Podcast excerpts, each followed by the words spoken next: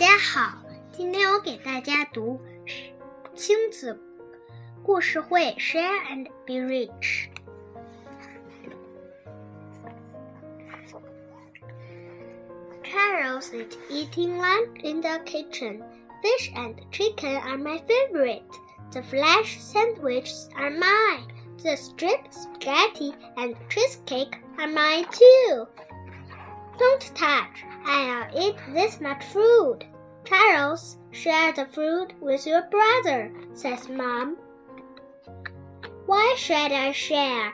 I want it all, says Charles. Listen carefully, Charles. Mom begins to tell.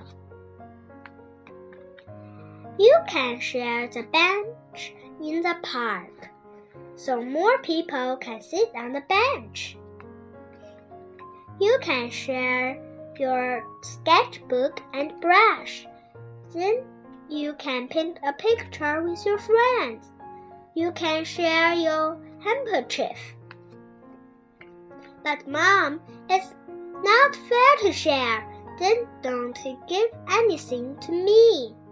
Well, you can also get something. Listen up. She put her hand on Carol's shoulder.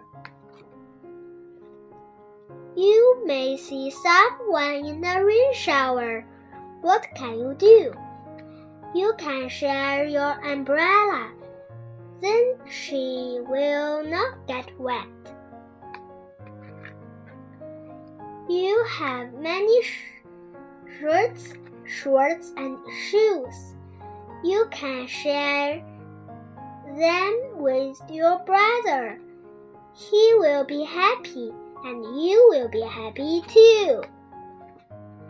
You can share many things with others.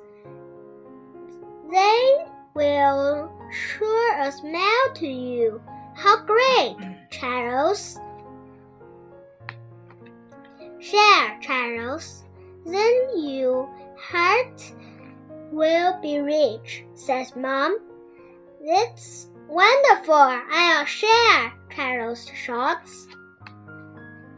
Mom, I'll take this chocolate to school. I wish to share chocolate with my teachers and friends. Charles feels rich.